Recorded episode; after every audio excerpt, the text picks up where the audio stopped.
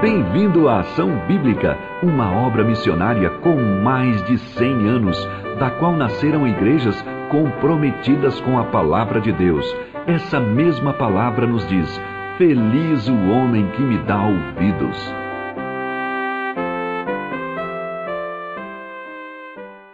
Estamos falando sobre aquilo que atrapalha a vida do cristão. O que, que atrapalha a vida do cristão? Pecado. O pecado atrapalha. Apesar de não sermos mais escravos do pecado, ele continua atazanando a nossa vida. E a gente precisa tratar seriamente o pecado e removê-lo da nossa vida, extirpá-lo, porque ele é a causa de muitos e muitos problemas. Com Deus, com a gente, com as pessoas. Se você não teve, não esteve conosco nos dois primeiros domingos de janeiro, então está lá no YouTube, você pode ouvir as duas mensagens do dia 7 e do dia 14. E hoje nós vamos continuar nesse tema, mas a pergunta que eu tenho para você é se você tem lutado seriamente contra o pecado. Se você tem lutado de forma séria, se você trata esse assunto, que Deus fala que é terrível, à altura daquilo que Deus vê e enxerga. E para isso, vamos abrir a nossa Bíblia em 1 Coríntios, capítulo 9, 25, 26 e 27. Três versículos. Esses três versículos não serão os únicos para a nossa mensagem, mas eles também vão fazer parte, com outros também. E o meu desejo é nos ajudarmos com cinco passos para a gente tentar levar seriamente esse assunto do pecado e que ele seja cada vez menos presente na nossa vida. E no meio disso, claro, várias lições a respeito.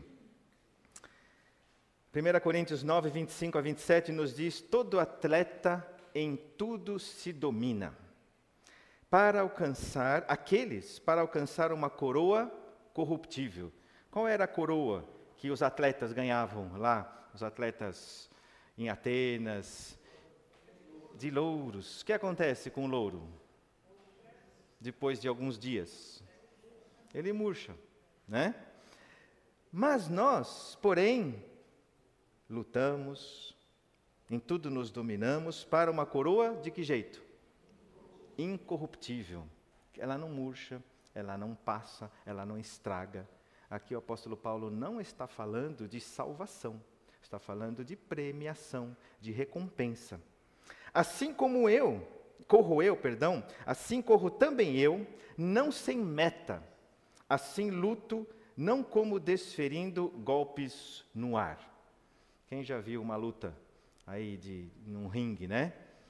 Os que estão ali boxeando não ficam jogando golpes à toa querem acertar. Como é que tem sido a sua luta contra o pecado? Você está assim, brincando de dar alguns socos no ar? Ou de fato você é assertivo e decisivo para vencer? Mas esmurro o meu corpo e o reduzo à escravidão, para que, tendo pregado a outros, não venha eu mesmo a ser desqualificado. Nós acabamos de cantar Deus, me dá um coração disposto a te obedecer, um coração igual ao teu. E o que, que não tem no coração de Deus, que ainda tem no nosso? O pecado. Então, mais uma vez, vamos ler esses três versículos e deixe que o Espírito fale através da leitura. Todo atleta em tudo se domina. Aqueles para alcançar uma coroa corruptível, nós, porém, a incorruptível. Assim corro também eu, não sem meta. Assim luto não como desferindo golpes no ar, mas esmurro o meu corpo. É uma luta contra si mesmo. E o reduzo à escravidão, para que, tendo pregado a outros, não venha eu mesmo a ser desqualificado. Então, primeira, primeiro passo, primeira coisa. Lembre-se do propósito de Deus, a santificação. A W. Tozer escreveu: Santos sem santidade são a tragédia do cristianismo. Santos sem santidade são a tragédia do cristianismo. Se nós queremos envergonhar o cristianismo, então não lutemos contra o pecado. Mas se a gente quer de fato que o cristianismo seja aquilo que, que Deus trouxe, então é necessário buscar a santificação e abandonar o pecado. A vida cristã é um campo, a vida cristã não é, é, perdão, é um campo de batalha e não uma colônia de férias. Isso quem escreve é Hernandes Dias Lopes, vou repetir. A vida cristã é um campo de batalha e não uma colônia de férias. O que, que diz Efésios 1,4? Nos escolheu nele antes da fundação do mundo para sermos santos e irrepreensíveis. Esse é o projeto de Deus e o primeiro passo você tem que lembrar quando você acorda todo dia. Hoje Deus me chamou para a santificação.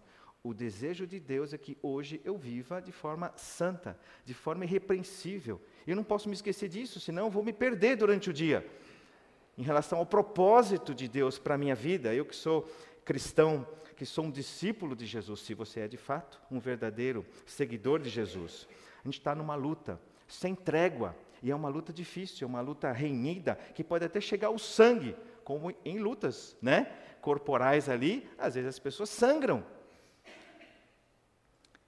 pode ser bastante difícil em alguns momentos, mas esse é o projeto de Deus para você. Mateus 5:48, portanto, sede perfeitos, como o perfeito é o vosso Pai celeste. 1 Pedro 1:16, sede santos, porque eu sou santo. Hebreus 12:14, segui a paz com todos e a santificação, sem a qual ninguém verá o Senhor. Se a sua vida não for santa, as pessoas não vão enxergar Jesus em você, mas vão enxergar o inimigo do Senhor Jesus. 1 Tessalonicenses 4:3, pois esta é a vontade de Deus, dois pontos. Qual é? A vossa santificação. Não é uma opção, é uma ordem. Se você quer viver neste mundo para a glória de Deus, a gente não pode ignorar aí o nosso inimigo, a gente não pode perder essa consciência de que estamos numa luta, estamos numa batalha. Jesus já avisou que a porta era estreita e o caminho apertado. Então, é uma luta, é uma batalha, mas vale a pena porque ela glorifica a Deus. E Deus traz graça para aquele que vive o projeto de Deus. O que é santidade? É separação, é renúncia de tudo aquilo que é considerado mal, impuro, profano. E aí você então abandona isso e você se devota a Deus e faz dele o seu o seu amigo mais precioso e valioso. Quando você e eu éramos filhos da desobediência, filhos do diabo, a gente não resistia ao pecado. A gente é escravo do pecado. O pecado fazia parte da nossa vida. Talvez alguns com uma moral um pouquinho melhor, com alguns princípios, talvez deixavam algumas coisas. Mas agora que nós somos cristãos, o pecado se tornou um inimigo nosso. A gente não mais deve conviver com ele de forma pacífica.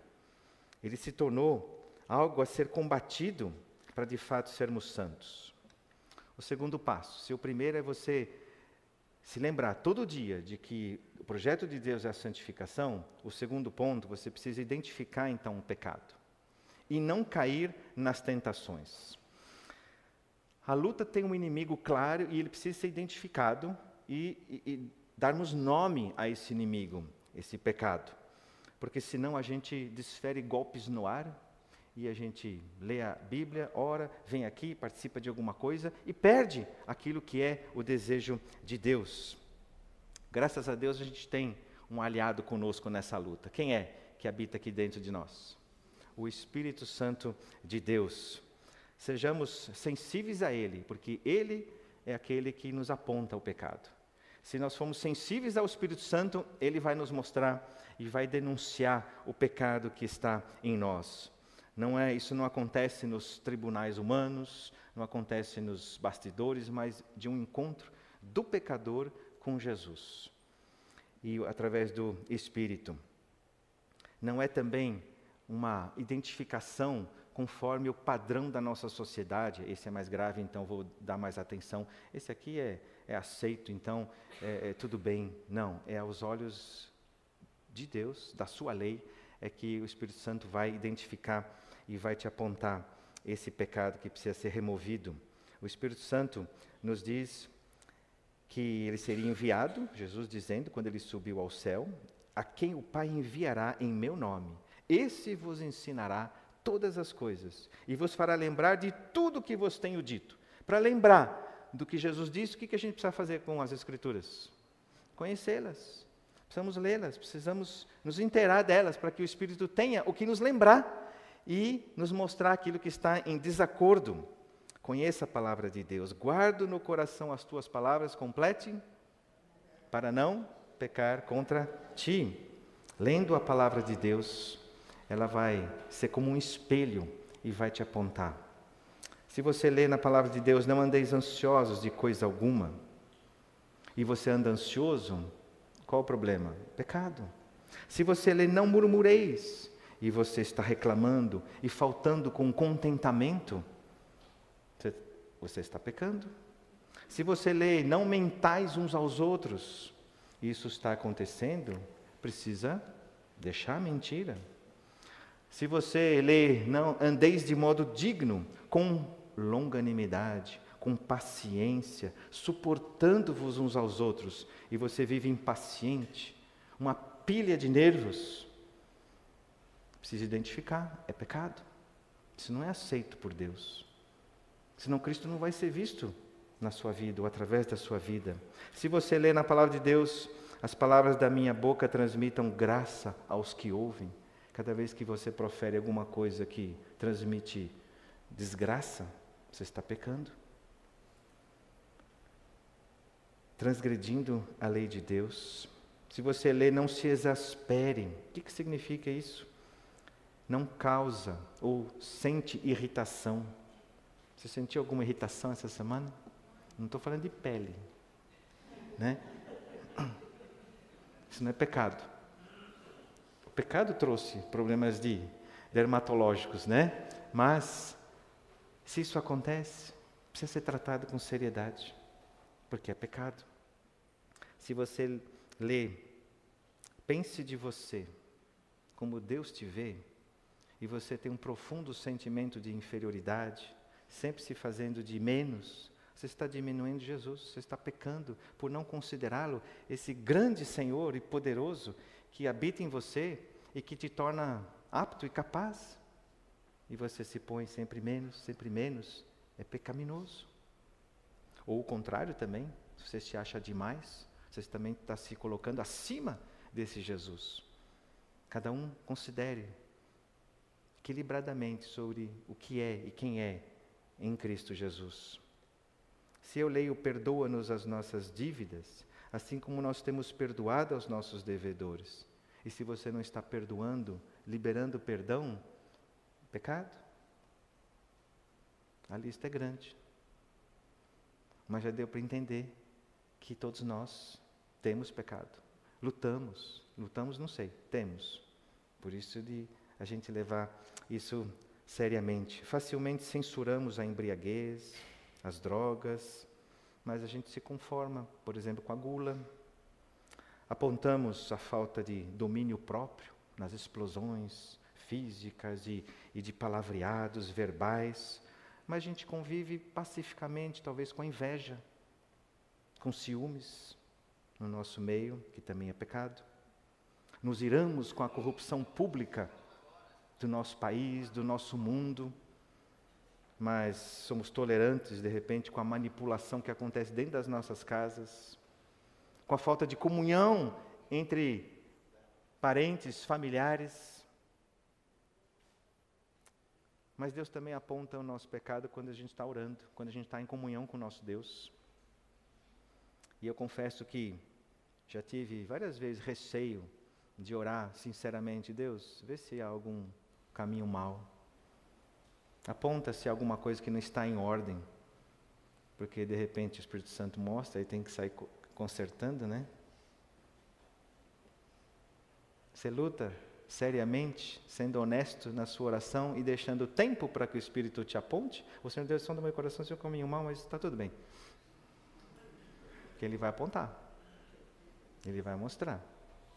Depende do seu nível de consciência em relação ao propósito de Deus, de santificação.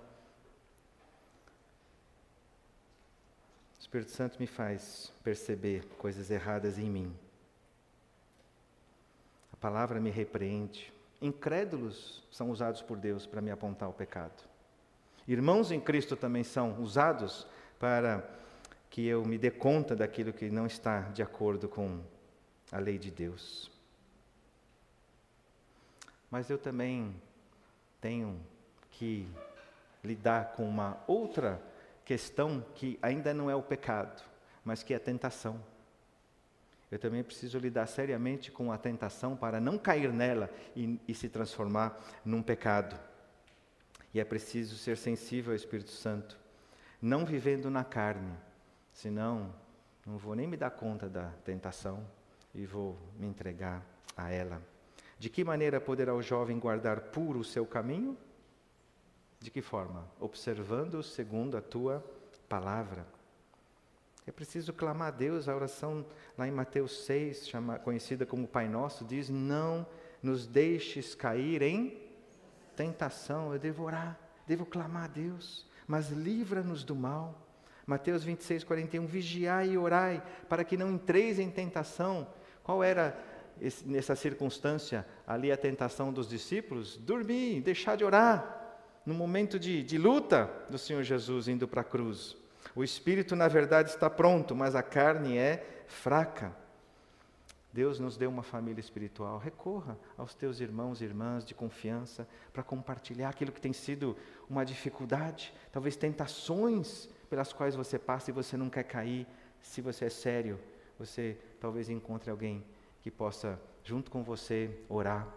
Essa semana aconteceu, um jovem entrou em contato comigo, querendo ajuda por causa dos, das emoções, dos sentimentos que estavam ali surgindo e querendo acertar, não querendo pecar, não querendo desagradar a Deus. E a gente troca e a gente ora e a gente diz: Deus, socorre-nos para que haja vitória. Quando você ignora o Espírito Santo, quando você deixa de lado a palavra de Deus, que você não ora, você apaga o Espírito. Apaga, não apagueis o Espírito de Deus. Facilmente, se você entra no modo. Como é que chama o computador quando está ali?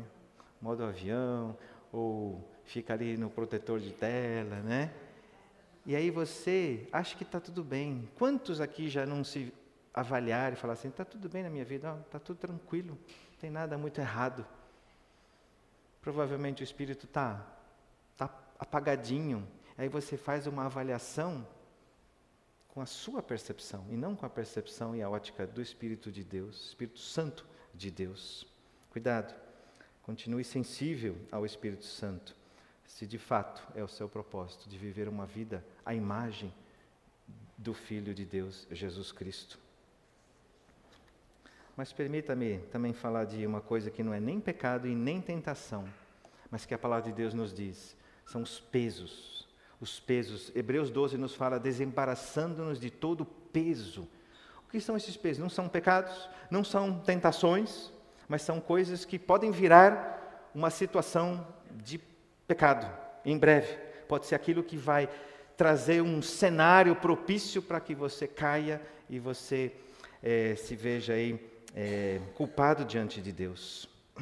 Você já viu algum corredor correr com mochila nas costas? Só um, alguns de vocês aí que levam água, tem que levar o, a carteira, porque tem que pegar o metrô depois, né, quando faz a ação silvestre e tal. Os corredores meia boca, né? Mas o corredor de verdade não carrega nem mochila, nem carteira, cartão de crédito, nada disso, né? Nem água, tem que pegar água no caminho. Lutador, você já viu lutador com guarda-chuva? Né? Porque um dia chuvoso, tem que voltar para casa depois, não existe isso. Mas o cristão, quantas vezes ele se carrega de pesos e tanta coisa, e isso tem que ser eliminado.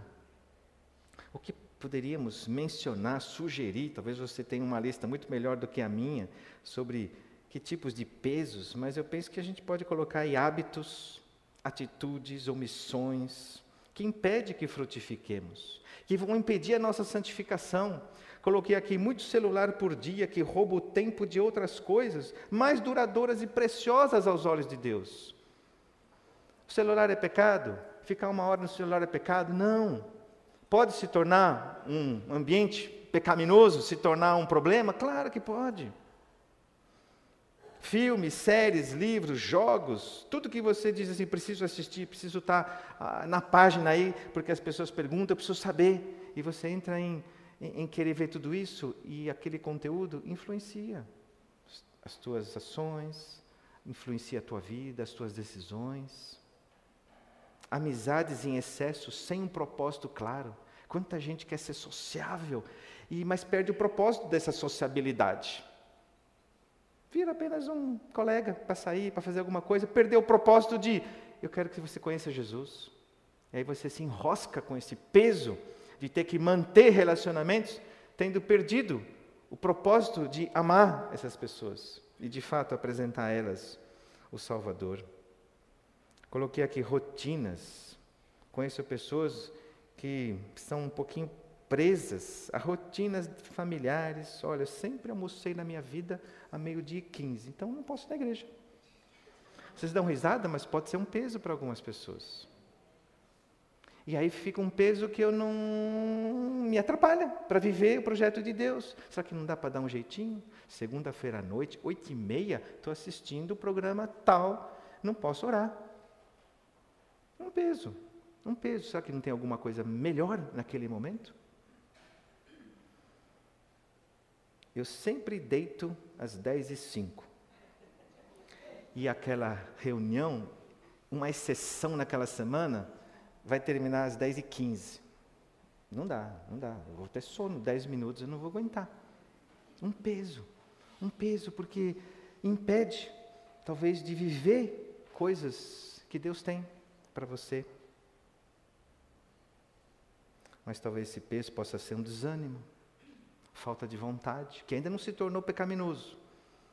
Uma preguiçinha. Domingo, único dia para acordar um pouco mais tarde. Assisto pelo YouTube. Assiste nada. Se, se engana. Pesos, pesos. Terceiro passo. Arrependa-se e reafirme a verdade de Deus. A oração do Pai Nosso, perdoa-nos as nossas dívidas. Salmo 32 de Davi, confessei-te o meu pecado e a minha iniquidade não mais ocultei. Eu preciso, uma vez que eu entendi o projeto de Deus que é a santificação, que eu identifiquei o pecado, eu preciso confessá-lo.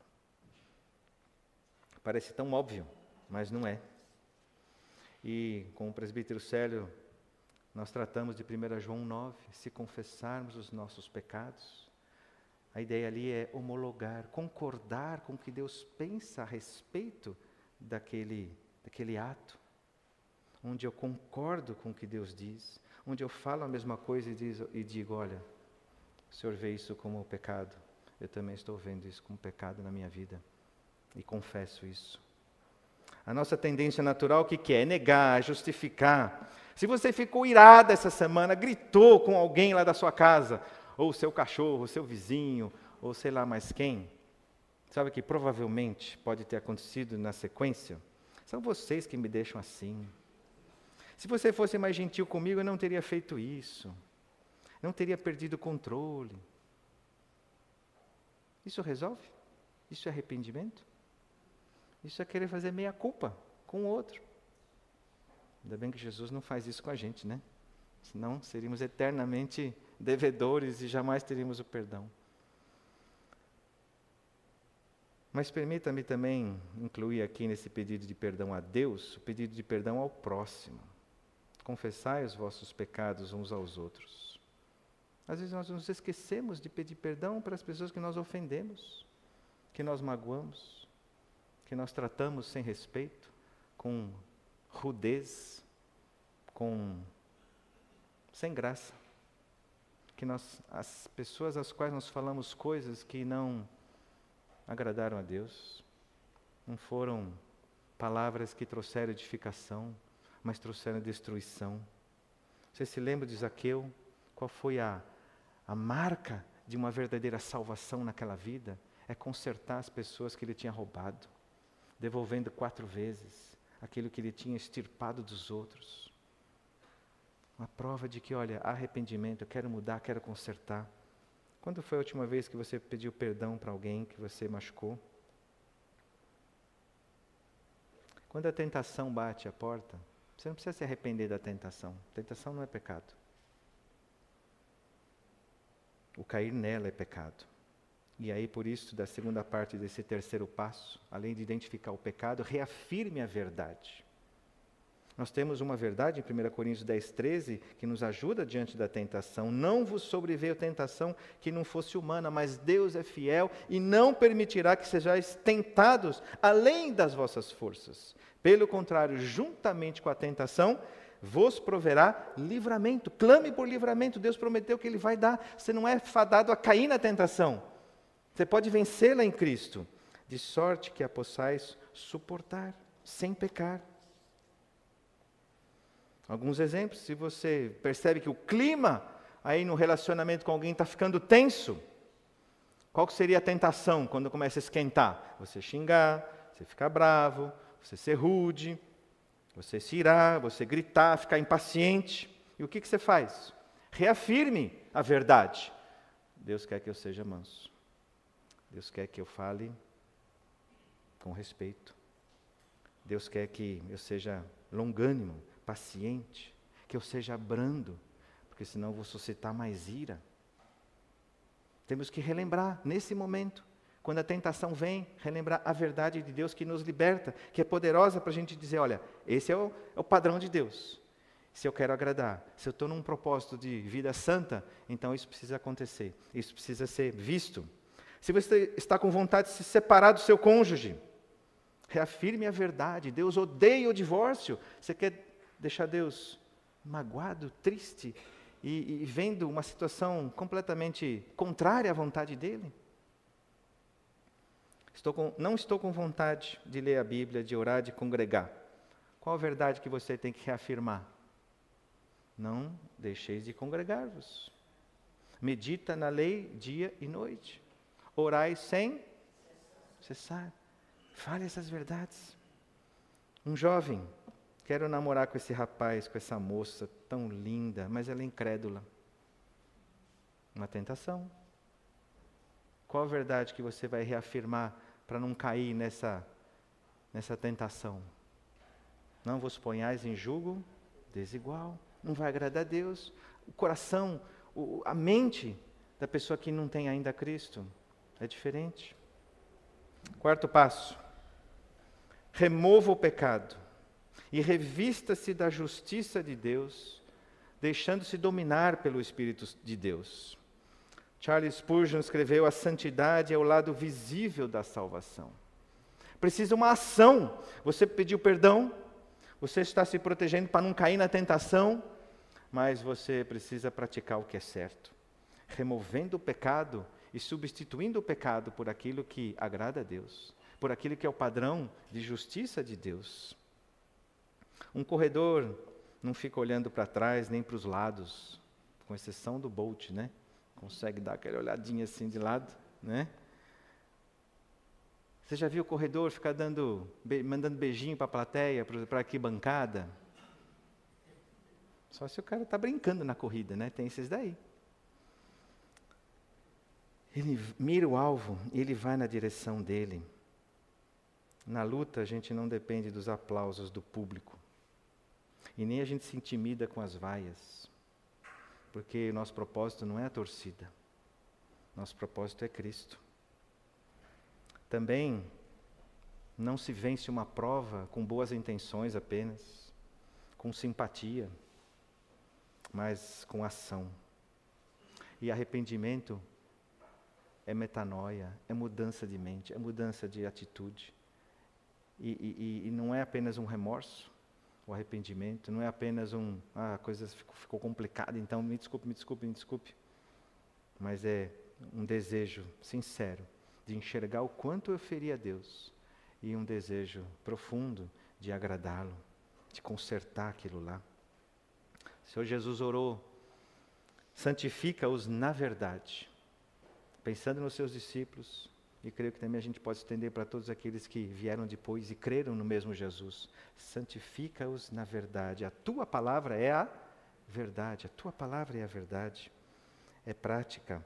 E o que, que é essa, essa justiça de Deus? É esse conjunto da lei de Deus. Buscai, pois, em primeiro lugar o meu reino e a minha justiça. É tudo aquilo que Deus estabeleceu como padrão de verdade. Isso é a justiça de Deus que precisa ser seguida por aqueles que se dizem discípulos desse Jesus. Por isso o apóstolo Paulo diz: esmurro o meu corpo e o reduzo à escravidão. O que é escravidão? É estar sob o domínio de outra pessoa. Quando ele esmurra o seu próprio corpo nessa luta pessoal com ele mesmo, ele quer reduzir esse corpo a ser dominado por uma outra pessoa. E quem é essa outra pessoa que deve dominar o seu corpo, o meu corpo? É o Espírito Santo de Deus. Assim como um atleta, nos diz o texto, em tudo se domina, o discípulo de Jesus também precisa se dominar, mas ele vai fazê-lo debaixo e na dependência do Espírito Santo de Deus, que habita aqui. Quanto mais ele tiver cheio, mais ele vai ser o, o domínio, o dominador, e o meu corpo vai estar reduzido à escravidão não mais sujeito à carne, às vontades da carne, mas às vontades do espírito. Porque a carne, o que, que ela gera? Para onde vai a vontade da carne? Para a morte. Mas o espírito vai para a vida e paz. A minha pergunta é: você tem esmorrado o seu corpo para ser aprovado diante de Deus e dos homens? Para não ser desqualificado? Você que levanta a bandeira de ser um cristão? O apóstolo Paulo tinha preocupação. Eu tenho pregado esse evangelho e eu vou ser desqualificado não, não levando seriamente essa questão do pecado em mim? Ele não queria ser uma vergonha e ser um, um exemplo falso. Ele prega, mas ele não, não vive isso. E se você tem pregado, tem falado, não seja desqualificado na sua vida com pecado. Nós somos responsáveis por apresentar o Senhor Jesus. Mas quanto melhor será se a nossa vida estiver santa, se estiver pura diante de Deus. Nós já falamos isso, que essa desqualificação não é a perda da salvação, mas é perder o prêmio, perder a recompensa. E qual que era a meta do apóstolo Paulo nessa luta para glorificar Deus? Alguns versículos antes, ele diz, no versículo 19 a 22, porque sendo livre de todos, Fiz-me escravo de todos, a fim de ganhar o maior número possível. Procedi para com os judeus como judeu, a fim de ganhar os judeus, para os que vivem sob o regime da lei, como se eu mesmo assim vivesse, para ganhar os que vivem debaixo da lei, embora não esteja eu debaixo da lei. Ao sem lei, como se eu mesmo fosse, não estando sem lei para com Deus, mas debaixo da lei de Cristo, para ganhar os que vivem fora do regime da lei Fiz-me fraco para com os fracos, com o fim de ganhar os fracos. Fiz-me tudo para com todos, com o fim de, por todos os modos, salvar alguns. O apóstolo Paulo, nesse propósito de Deus, de uma vida santa, era para ganhar o máximo número possível de pessoas para Cristo. A vitória nessa luta exige disciplina. O atleta em tudo se domina. Se você oferecer uma guloseima para um atleta, o que, que ele vai responder? Não posso. Se ele oferecer para um de nós, não atleta, tem um segundo aí? Tem um terceiro? E espiritualmente? Assim como o atleta ele tem a sua dieta, por que ele segue essa dieta? Porque ele não gosta de doce? Acho que não, talvez alguns né, não gostem. Mas porque tem um alvo maior, tem um propósito maior. Eu preciso vencer, eu preciso ganhar, eu preciso ser aprovado. Tem, se eles fazem isso para uma coroa corruptível, quanto mais você e eu para alcançarmos uma coroa incorruptível, uma coroa que subsiste, Precisamos sacrificar ganhos imediatos por recompensas eternas. Prazeres imediatos por alegrias duradouras. Por amor aos outros, a gente abre mão dos nossos direitos para não ser desqualificado. Um atleta sem disciplina, ele nunca vai vencer. Um discípulo de Jesus sem disciplina, ele também não vai chegar lá.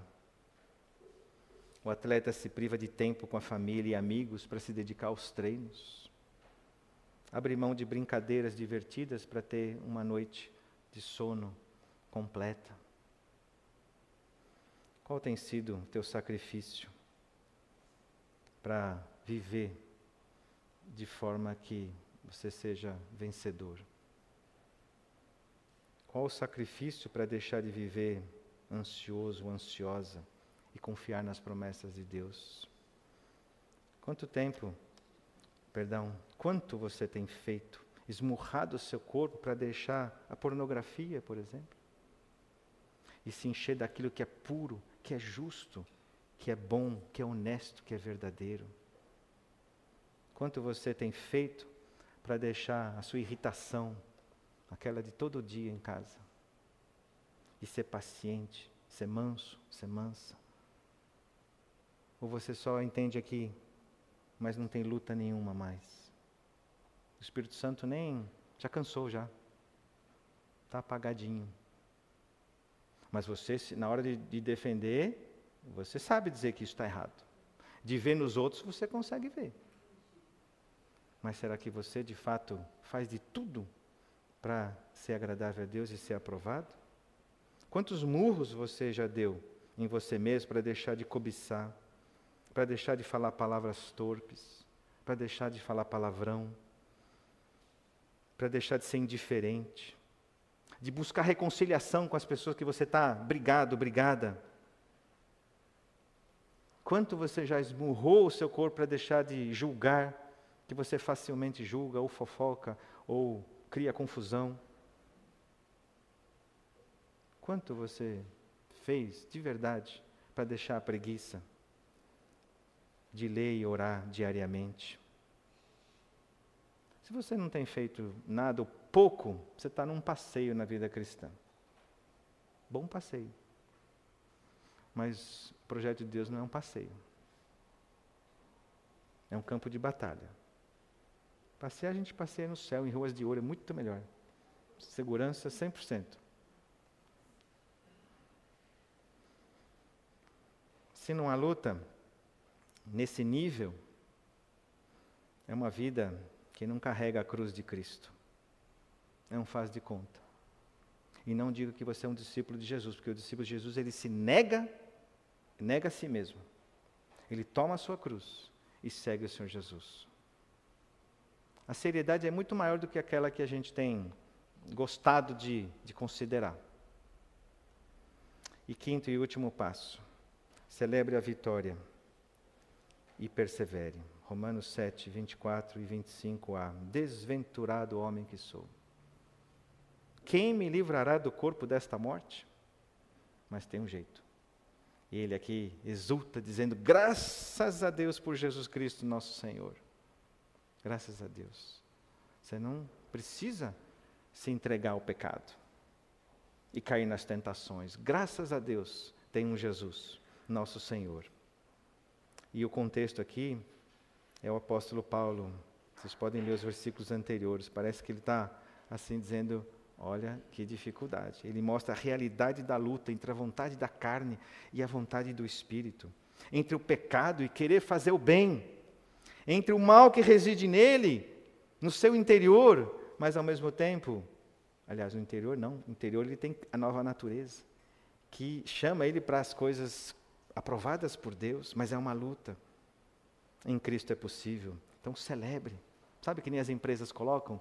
21 dias sem ficar irritada, sem mortes nas empresas. Faça isso. Põe lá na geladeira, põe e comemore com a família. Nossa, que legal. Ele que estava assim, todo dia causando, já está três dias sem causar. Glória a Deus por isso. Glória a Deus por isso. A gente tem que celebrar a vitória de Cristo. Meu filho, pequenininho, está obedecendo, celebre. Ele parou de se jogar no chão e fazer aquele escarcel. Ele entendeu. Glória a Deus. Conclusão: quando o homem se torna melhor, compreende cada vez mais claramente o mal que ainda existe em si. Quando o homem se torna pior, percebe cada vez menos a sua própria maldade. C.S. Lewis. Vamos ler mais uma vez? Pense nessa frase. Quando o homem se torna melhor, compreende cada vez mais claramente o mal que ainda existe em si. Quando o homem se torna pior, percebe cada vez menos a sua própria maldade. Não se engane.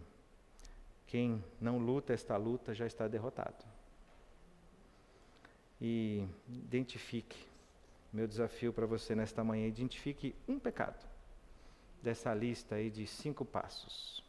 Quer dizer, essa lista para você seguir, mas identifique um pecado que tem sido recorrente. Aqui tem três, daqui a pouco ele passa o outro, e tem mais dois que não coube.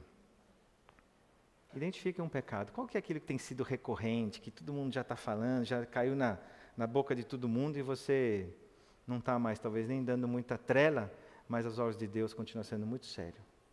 Eu não vou nem falar para você listar dois, três, quatro, cinco, um só. Identifique esse pecado. Seriamente. Fala assim, Deus, essa semana é guerra. É luta. Eu quero vencer. Eu não posso ser mais desse jeito. Não, não quero. Quero ser parecido com Jesus. Esmurre o seu corpo essa semana. Faça esse compromisso. Torne a carne escravizada pelo Espírito de Deus.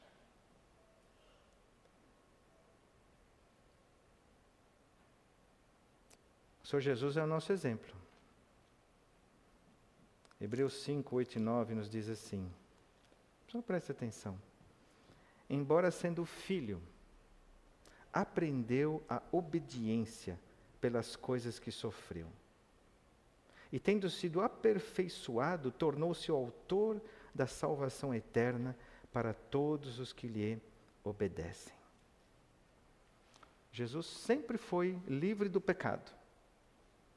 Mas esse texto nos diz que havia uma realidade intensa de tentação. Mas ele obedeceu. Ele não se entregou à tentação. Ele não caiu nela. Na sua humanidade, ele foi tentado. Mas ele foi aprovado. E ele diz: Você também pode ser aprovado. Você também pode resistir e ser aperfeiçoado. E terminemos com essa oração de Robert Mike, é, McCain. Olha que linda essa oração, se você deseja de fato se tornar mais santo. Senhor, faze-me tão santo quanto é possível a um homem ser santo deste lado de cá do céu. Você quer isso? Pode falar aí, no seu ritmo aí.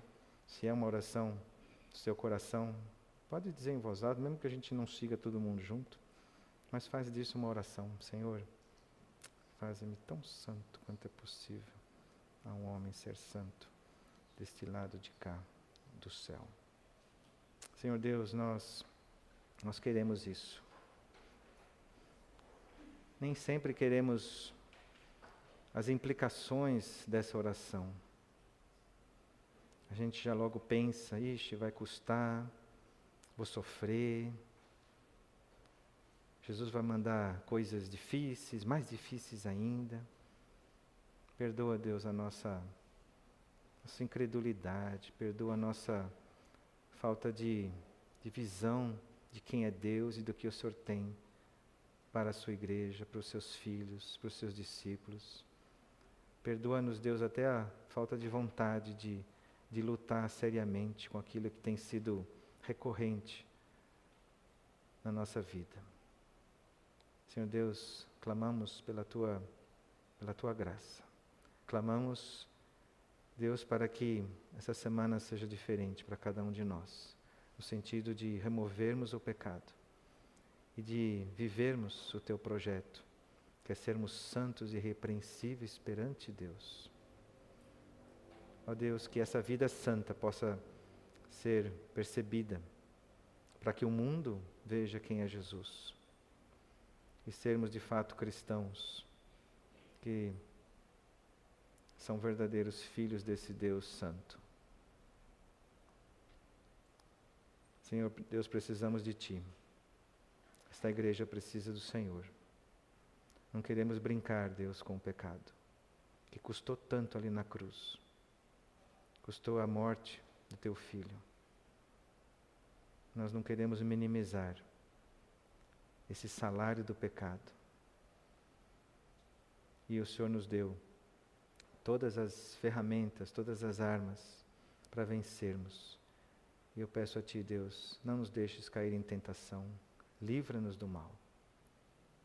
E que a nossa vida seja uma vida reta, justa, pura, verdadeira neste mundo, sendo santos em tudo aquilo que é possível nesta vida aqui neste mundo. Obrigado pelo teu espírito que é esse poder em nós, para que o pecado não seja mais dominante, para que não sejamos mais escravos desse pecado, mas nós nos colocamos como servos desse espírito. Reina em nós, transforma o nosso coração Dá-nos um coração disposto a te obedecer. Coração igual ao teu. Em nome de Jesus. Amém.